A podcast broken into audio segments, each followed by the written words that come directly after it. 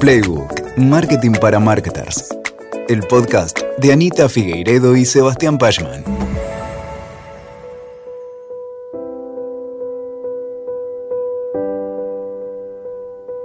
¿Viste cuando te das cuenta que una relación no va más?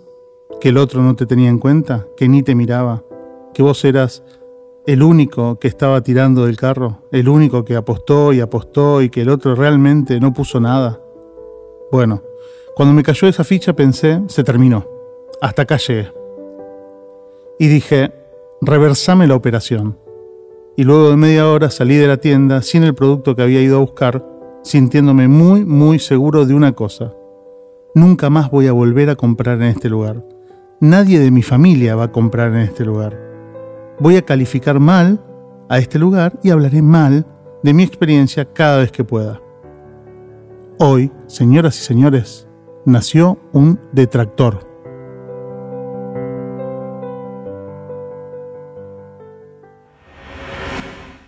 Hola, soy Sebas, cofundé Proteína Marketing y soy experto en profesionalización del marketing.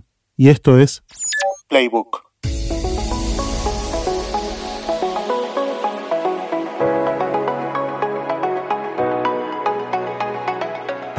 Sin exagerar, más de 5.000 alumnos en los distintos programas de educación ejecutiva en los que doy clases, o en realidad en los que di clases en los últimos años, me escucharon contar la historia de la plancha. Seguramente hay algún alumno que, o alumna que, que lo recuerde. Esta es una historia pequeña, parecida a muchas que seguramente también tengas guardadas en la memoria. De hecho, estoy seguro que ya viviste casos similares. Hoy te cuento mi anécdota con un propósito, quiero que reflexionemos sobre cómo operamos la experiencia de nuestros clientes y clientas. Hay algo cierto. La experiencia de tus clientes y clientas será diseñada o no será. Al menos no será buena. Eso lo puedo asegurar. Pero no, no nos adelantemos, no nos vayamos al diseño todavía. No, no, no. Primero te voy a proponer que me acompañes al miércoles 7 de agosto del año 2013. Hace un rato se me rompió la plancha, son las cuatro y media de la tarde. No tengo otra de repuesto y siendo que mañana y pasado voy a tener que conducir un workshop, después dar una charla y después dar clases, desde la mañana hasta la noche no puedo quedarme sin camisas planchadas. Entonces hay que solucionar el tema de la plancha. Lo primero que hago, por supuesto, es hacer una búsqueda de planchas en Internet. Agarro mi teléfono y busco. En mi corta pero bien llevada investigación descubro el tipo de plancha que quiero, las características precisas. Base cerámica, rociador frontal, golpe de vapor, selector de tejidos, cable 360 para que gire y no se estrangule, y autolimpiante. También sé las marcas que me interesan y la franja de precio que estoy dispuesto a pagar. Evalúo las ventajas entre modelos y miro qué tienda de electrodomésticos queda cerca de mi casa la cadena a la que siempre le compré desde mis 21 años es una opción. Allá voy. Son las cinco y media y llego a la tienda. Ya sé lo que quiero, ya sé que tienen la plancha que estoy buscando, aunque no me vendría mal una opinión experta. Entro y uno de los vendedores que está conversando con otros en la isla de tecnología me mira y se acerca. ¿En qué lo puedo ayudar? me dice. Vengo a comprar una plancha, le digo y antes de que empiece a darle los detalles, me señala con un ademán la góndola en donde hay planchas, da media vuelta y se vuelve a unir al grupo de colegas para volver a conversar y retomar los temas que tan alegremente estaban manteniendo. Me dijo, autoatendete, sin decirlo. Engullo la bronca y pienso, si hubieras venido por un televisor, esto no, no te pasaba. Y lo tuiteo. Porque es verdad, porque me pasó cuando vine a comprar la heladera y la tele. Lo viví múltiples veces. Soy cliente de esta marca hace casi 20 años. A esta cadena le compré en numerosas ocasiones. Compré para mi casa, compré para regalar. Casi diría que soy un cliente VIP. Pero, en el momento en el que estoy eligiendo mi plancha, solo y sin ayuda, nadie sabe de esto. Nadie recuerda desde cuándo yo compro acá. Solo yo y sin la asistencia que hubiera necesitado. Igualmente me las arreglo, elijo un modelo y tacleo a un vendedor novato que pasaba por ahí para que me cargue la operación. Así la pude ir a pagar. Desde que llegué a la tienda ya pasé por cuatro instancias. el vendedor al inicio, el otro al que tacleé para que me cargara la venta, la fila en donde estuve ahí detenido para, pagar un, un buen rato, y ahora que estoy haciendo la fila para retirar mi compra, la plancha. Me pregunto si no hay una manera más simple de hacer este proceso. Llevo 40 minutos dentro de la tienda y sigo esperando. Ahora espero que el empleado de despacho al que le di mi factura fuese a buscar eh, al depósito la plancha. Ya pasaron 5 minutos desde, desde que me dejó acá en el mostrador. Mientras espero, no puedo dejar de registrar lo incómoda que fue mi experiencia hasta ahora. El empleado vuelve del depósito con la plancha en su caja y se dispone a hacerme la demostración de que dentro está la plancha. Miro la situación atónito. La caja de la plancha que me quiere entregar está visiblemente dañada. Tiene una especie de hachazo, como si un pallet se le hubiera caído encima. Es imposible que la plancha esté intacta. Además, la caja muestra signos de haber sido abierta antes. Me pregunto, ¿será mercadería de exposición o un producto devuelto por otro cliente? Como sea, no quiero esa plancha, ya lo sé.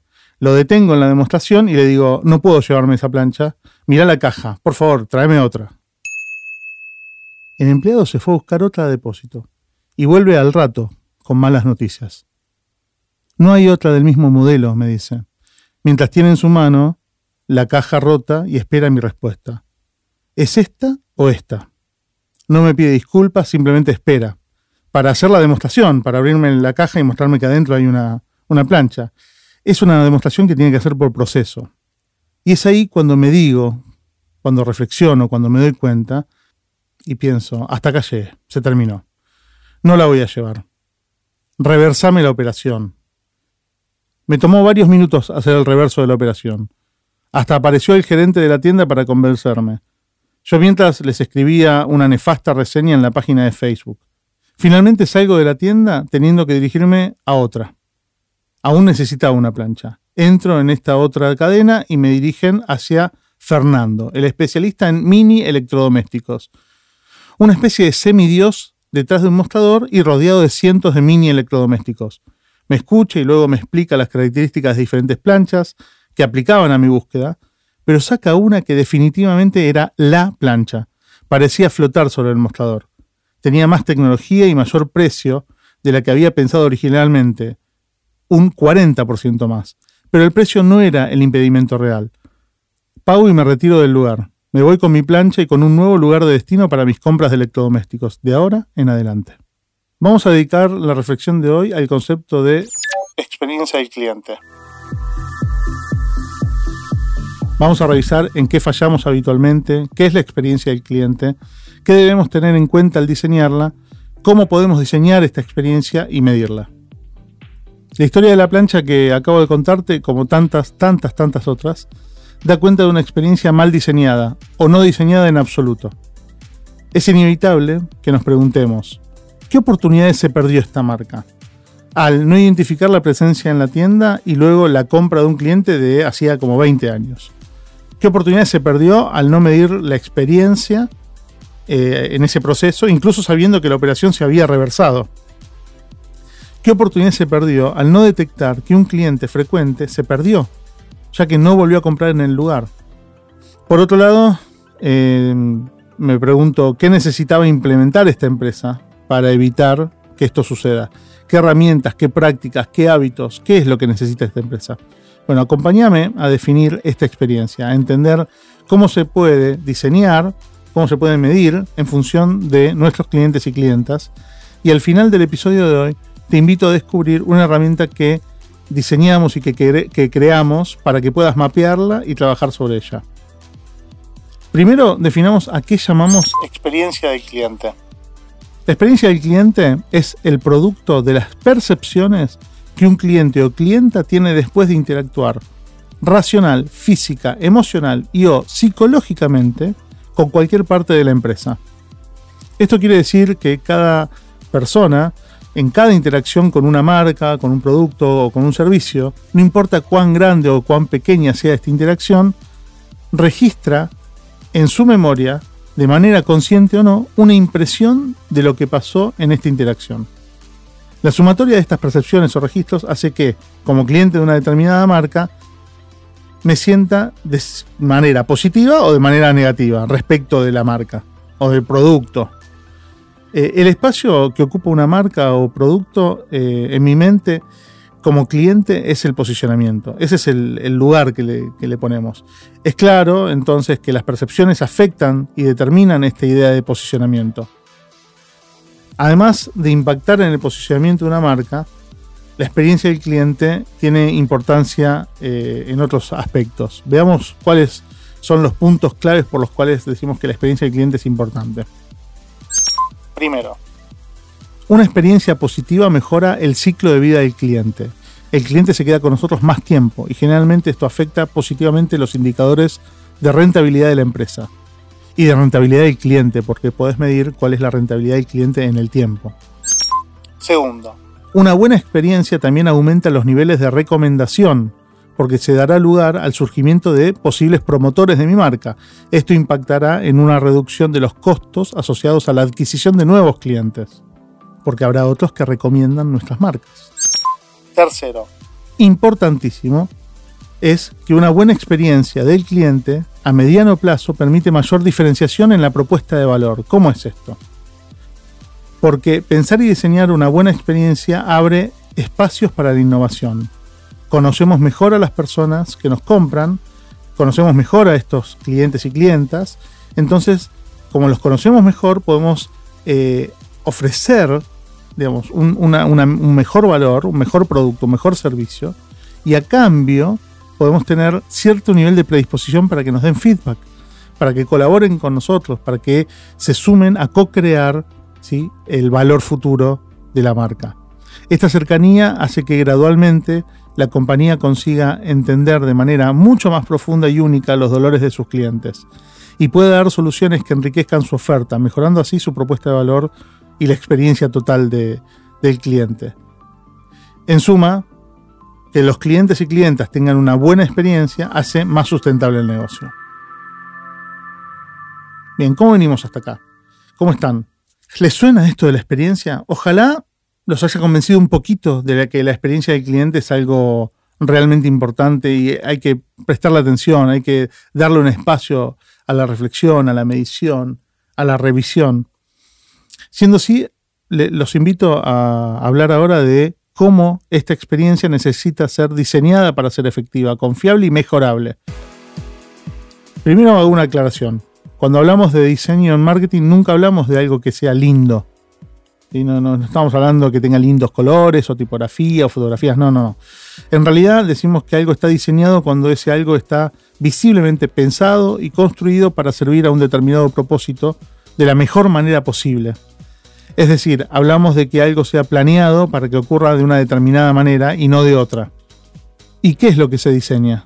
Para diseñar la experiencia de tu cliente o clienta, lo que debemos hacer es diseñar los touch points. Touch point significa punto de contacto y es un concepto utilizado para representar los diferentes puntos de interacción entre un cliente, una cliente, un usuario, una usuaria y nuestra empresa, nuestra marca.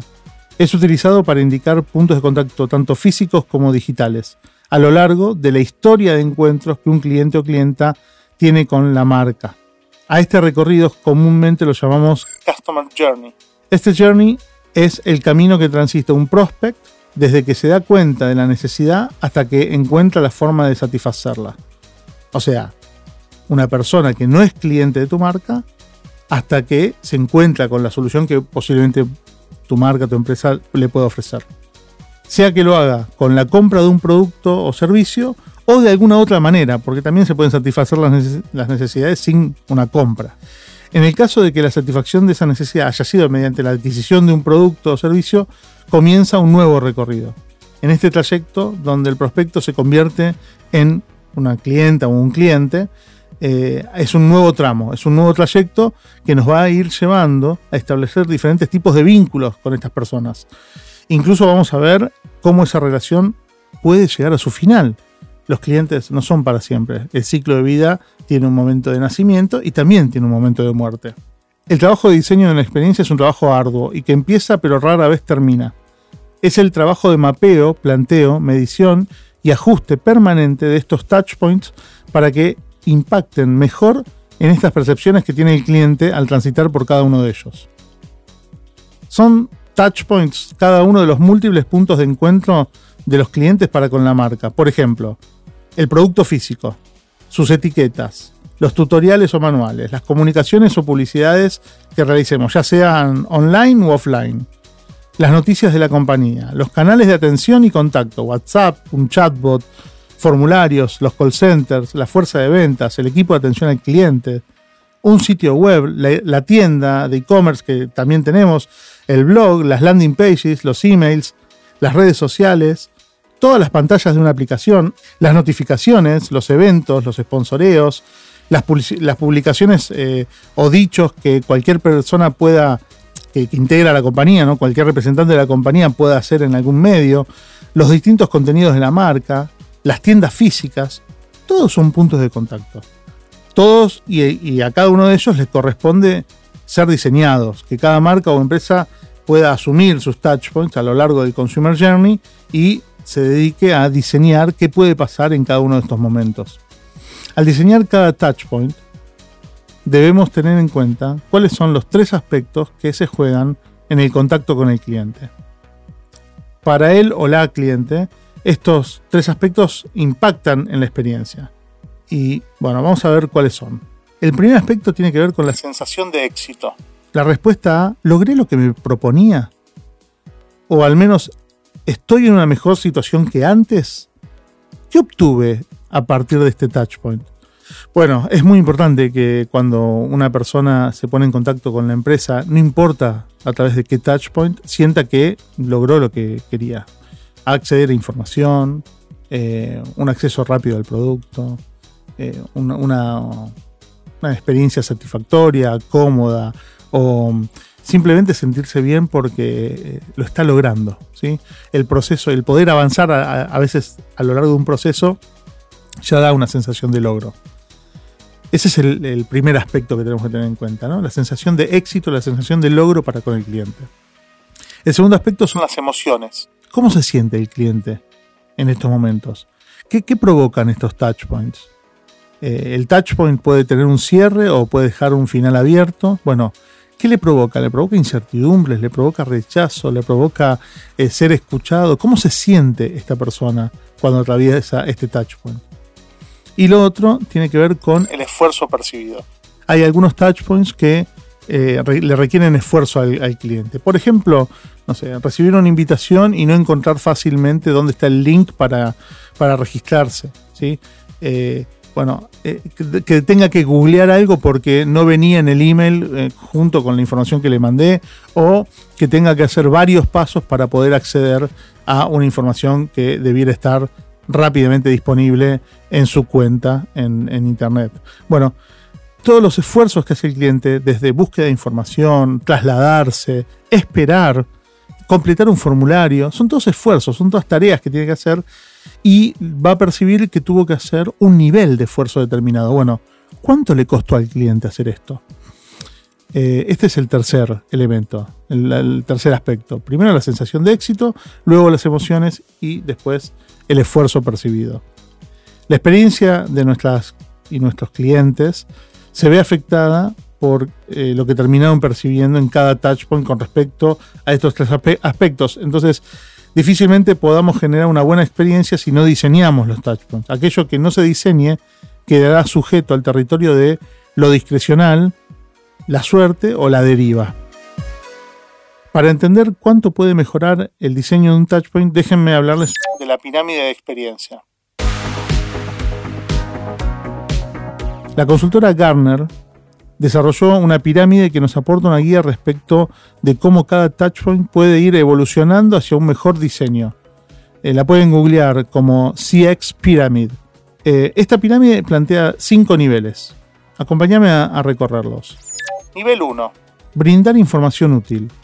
En este primer nivel encontramos la versión más básica y fundamental de lo que puede ofrecer un touchpoint. Eh, es un nivel que refiere a proveer información para que el cliente o clienta pueda utilizarla en el momento. Si bien es la base de la pirámide y debía ser simple para la empresa dar información oportuna y útil, la realidad es que no siempre estamos conscientes de cuándo un cliente necesita información, ni cómo podría acceder a ella de una manera simple e intuitiva. Una sección del website que responde preguntas frecuentes, por ejemplo, puede ser considerada eh, parte de este nivel. También opera de esta misma manera un video de instrucciones para cambiar una rueda o cualquier video tutorial que disponibilizamos para, para nuestros clientes y clientas. El viaje hacia una mejor lealtad, promoción y satisfacción comienza con la satisfacción de las necesidades básicas de los clientes. Entonces, en la base de la pirámide, ¿sí? que es muy táctica y muchas veces reactiva, pero no por eso eh, poco necesaria, vamos a ver que está enfocada en eliminar molestias que se interponen en el camino hacia la satisfacción. Esa primera molestia es desconocimiento muchas veces, entonces la información es importante. Nivel 2. A pedido del cliente se resuelve el problema de la marca, producto o empresa. Subiendo un escalón, en el segundo nivel del touchpoint puede estar diseñado para resolver los problemas que la compañía genera cuando el cliente los marca. Si el cliente identifica un problema de la marca y lo señala, y el touchpoint resuelve o soluciona este inconveniente, estamos operando en este segundo nivel de la pirámide. Por ejemplo, cuando aviso en la recepción del hotel que no dejaron toallas limpias en mi habitación y en pocos minutos me suben las toallas. Nivel 3.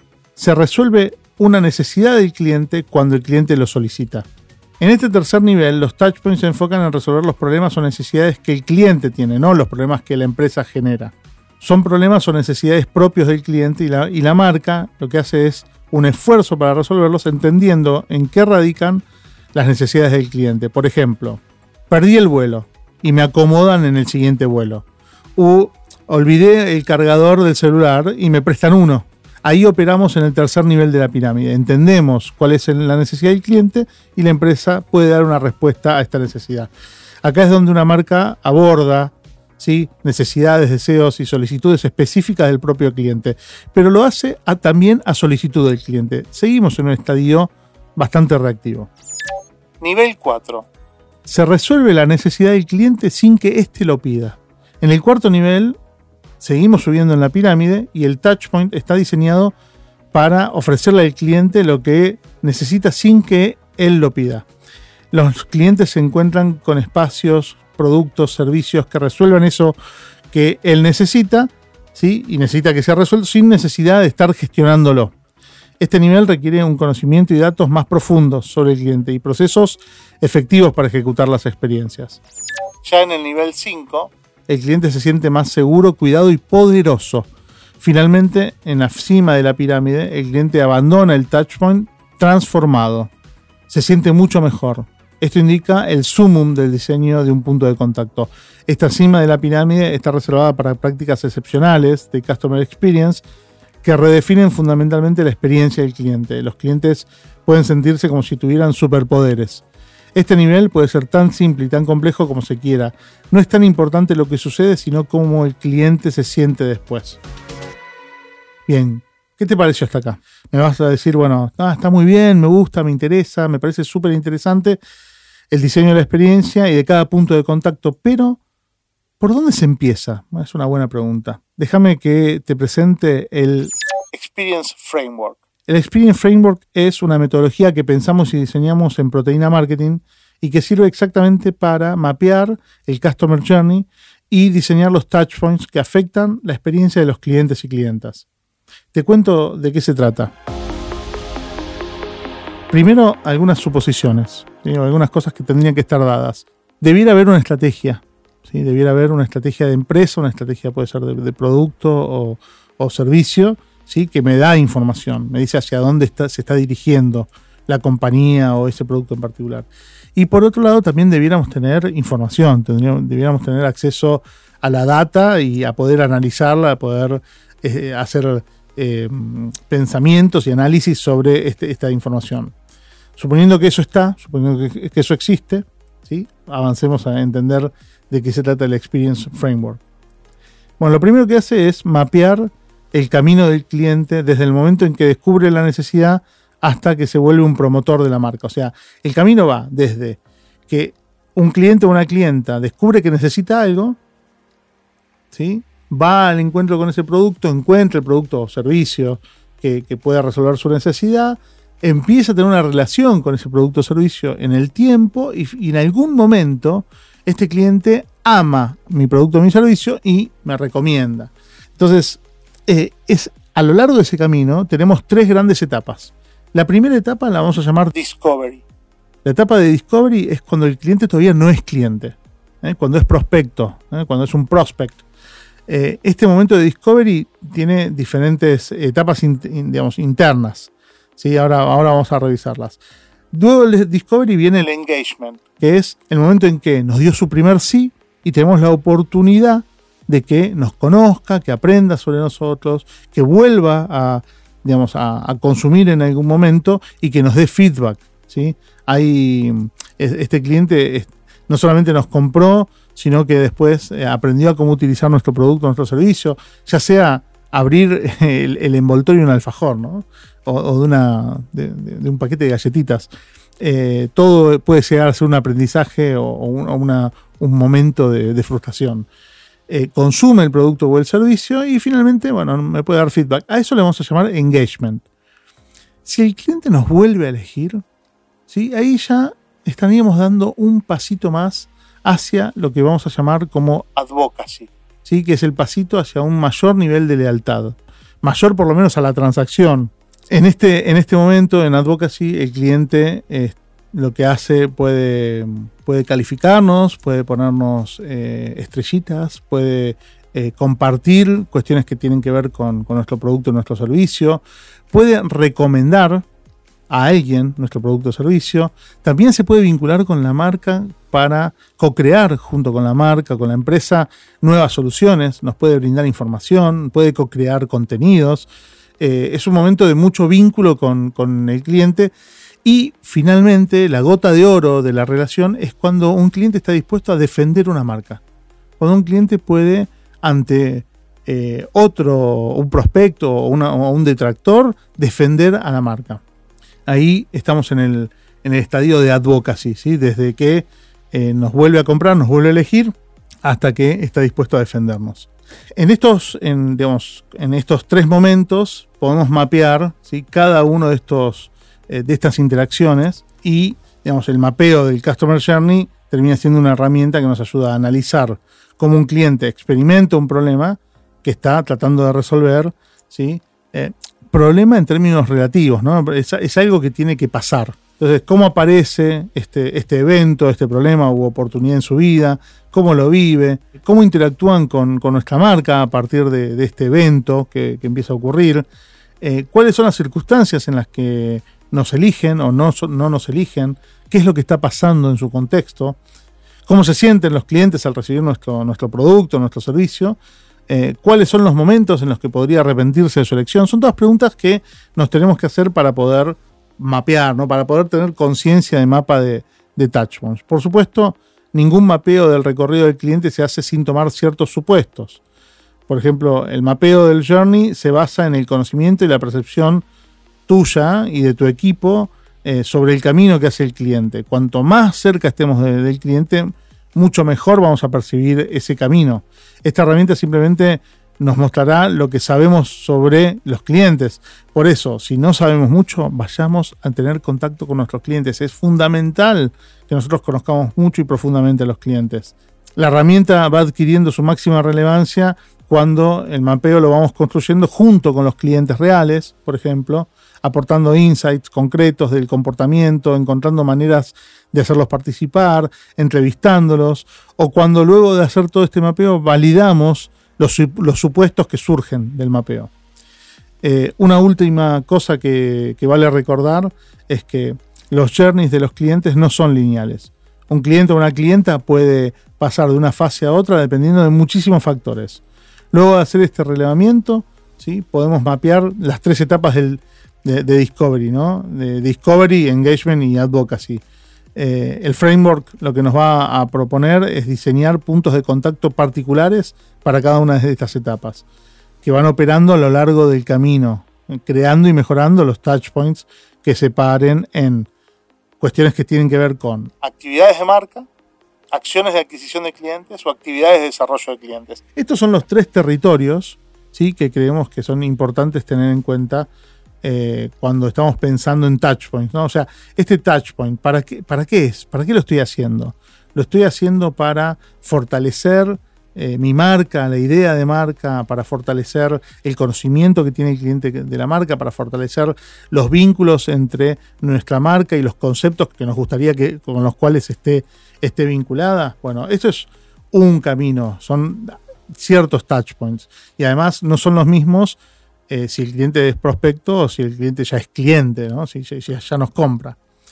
Por otro lado, eh, tenemos durante todo el primer tramo, ¿no? el tramo del discovery, acciones de adquisición de clientes. Vamos a estar enfocados en, bueno, ¿cómo hacemos para que nos elijan?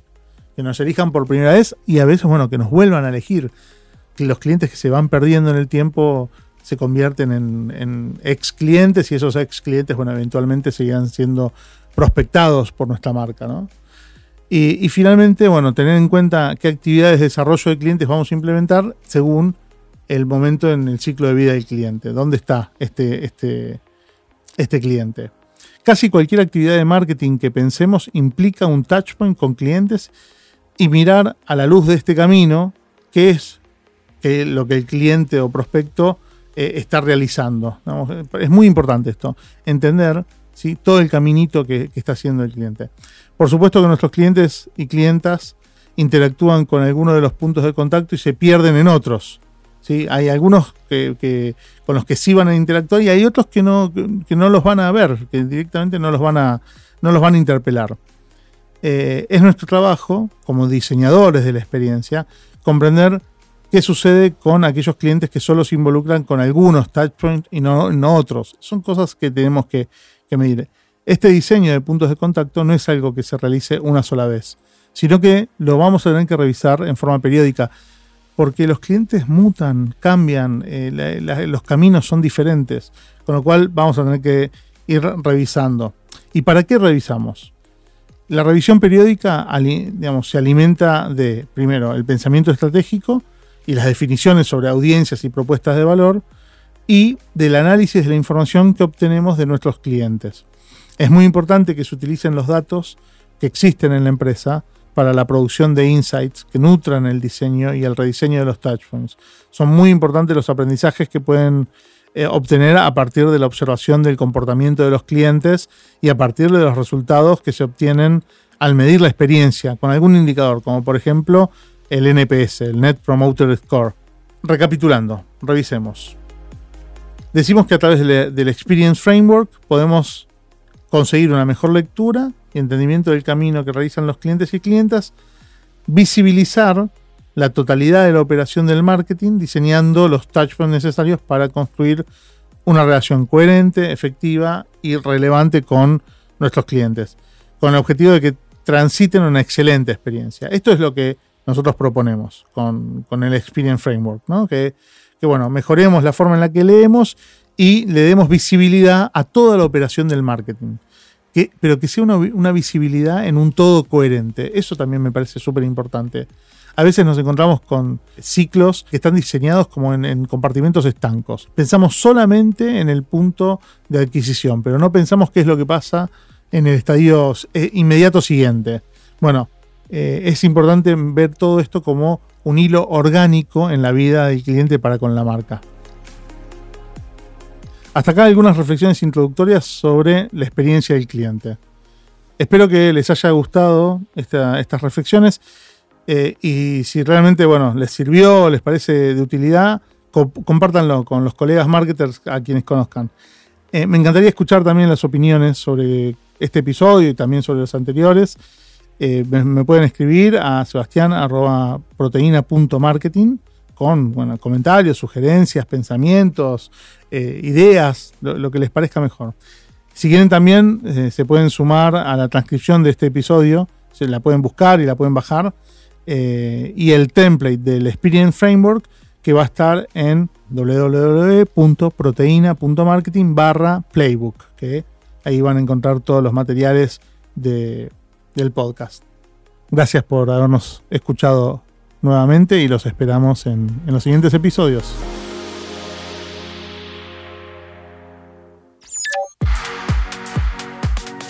Escuchaste a Sebas Pashman hablando de uno de mis temas favoritos, un tema central y transversal del marketing estratégico, el diseño de la experiencia de nuestros clientes y clientas. Si querés, podés unirte a la comunidad de marketers y comunicadores del estudio Estado del Marketing, respondiendo y descargando el estudio que te hará reflexionar un poco más sobre este y otros conceptos importantes. Te esperamos en la web estadodelmarketing.com para que te sumes a ser parte de una comunidad que ya agrupa a cientos de marketers. En el próximo episodio acompáñame a mí, Anita, a conversar respecto de un tema también muy apasionante, el planning de marketing. Te espero. Playbook es un podcast original de marketing estratégico pensado para marketers, creado por Sebas Pashman y por quien te habla, Anita Figueiredo. Gracias por sumarte. Hasta el próximo episodio. Escuchaste Playbook, Marketing para Marketers. WeToker. Sumamos las partes.